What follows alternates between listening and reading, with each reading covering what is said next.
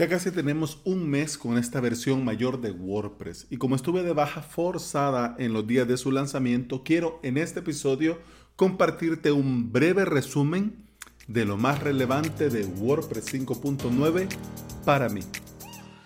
Bienvenida y bienvenido al episodio 676 de Implementador WordPress y VPS. Soy Alex Ábalos, formador y especialista en servidores paneles de control para crear y administrar hosting VPS. Y en este podcast te hablaré de WordPress, de hosting VPS, de emprendimiento y del día a día al trabajar online.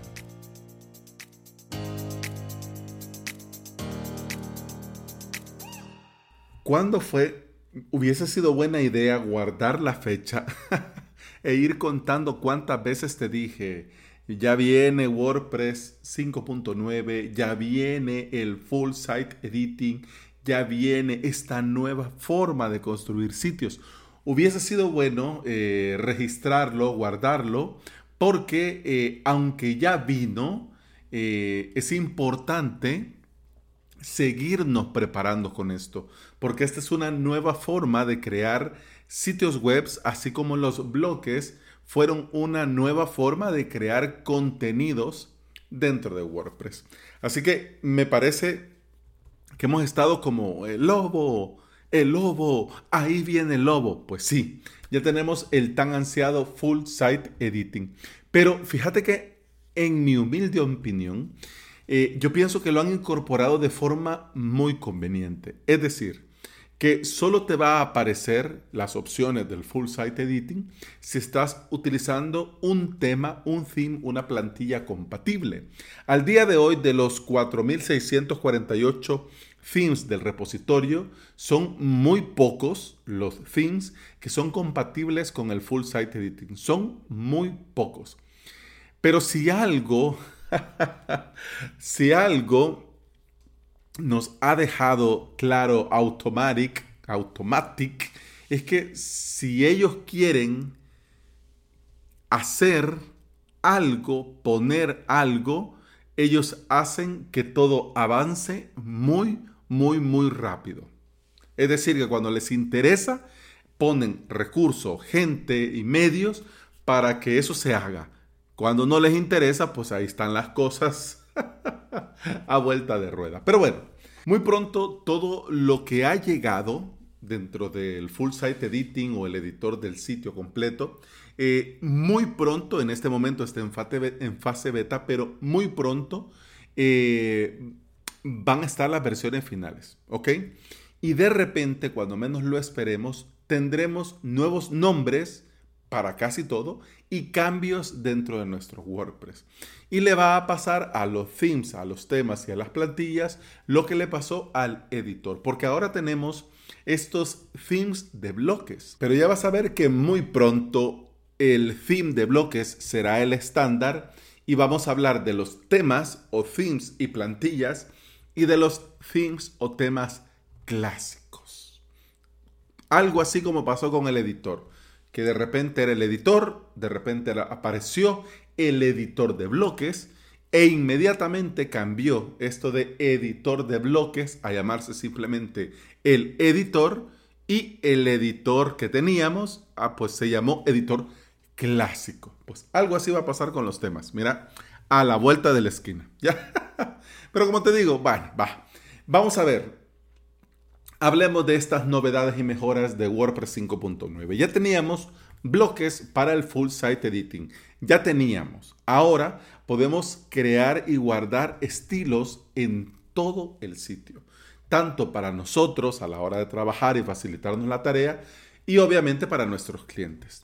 Además tenemos nuevas formas de administrar los menús de navegación. Por supuesto, con 5.9 vino el nuevo theme el nuevo tema, la nueva plantilla 2022. Tenemos también cambios en el editor de bloques. Ahora podemos controlar la tipografía de una forma mejorada. Tenemos vistas previas de las URL enriquecidas. Tenemos eh, un bloque de galería mejorado. Tenemos mejores iconos y botones sociales. Tenemos mejoras en la vista de lista, que ahora es mucho más sencillo mover bloques, grupos o secciones de un lado a otro. Y también tenemos mejoras en el rendimiento. Es decir, que el lazy loading ha mejorado y mejora mucho el rendimiento de las imágenes. También tenemos un mejor manejo de estilos de bloques y CSS y mejoras en el editor de bloques.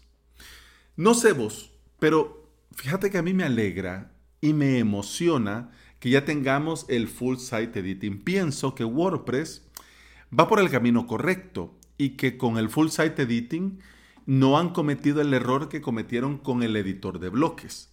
Ahora solo te aparece si activas un theme, un tema compatible. Y eso me parece un acierto, lo que permite a muchos usuarios seguir con lo que tienen, es decir, con sus temas, con sus themes, con sus plantillas, sin preocuparse de algún susto o disgusto que se les vaya a activar eso y que les vaya a poner el sitio patas arriba. El full site editing va a cambiar, eso sí, va llegando, pero vas a ver que va a cambiar completamente la forma en la que trabajamos y usamos WordPress. Es bueno estar en sintonía con estos cambios. Por eso te comparto el post What is Full Site Editing in WordPress de Alexandra Yab del equipo destacable, que nos comparte una guía muy completa para los que ya vamos probando y un buen punto de partida para los que aún no se han puesto con la tarea. En las notas de este episodio tenés el enlace ya casi al final, ¿ok?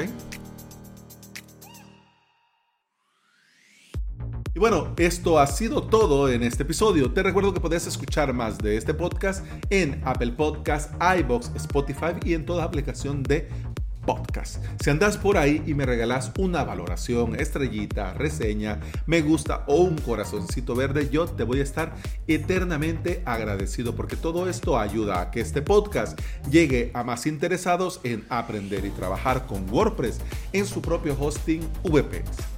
Si quieres aprender a crearte y mantener tu propio hosting VPS en academiabps.com vas a tener todo lo necesario para aprender de cero y la suscripción te da acceso a todo el contenido premium, a soporte y a mucho más.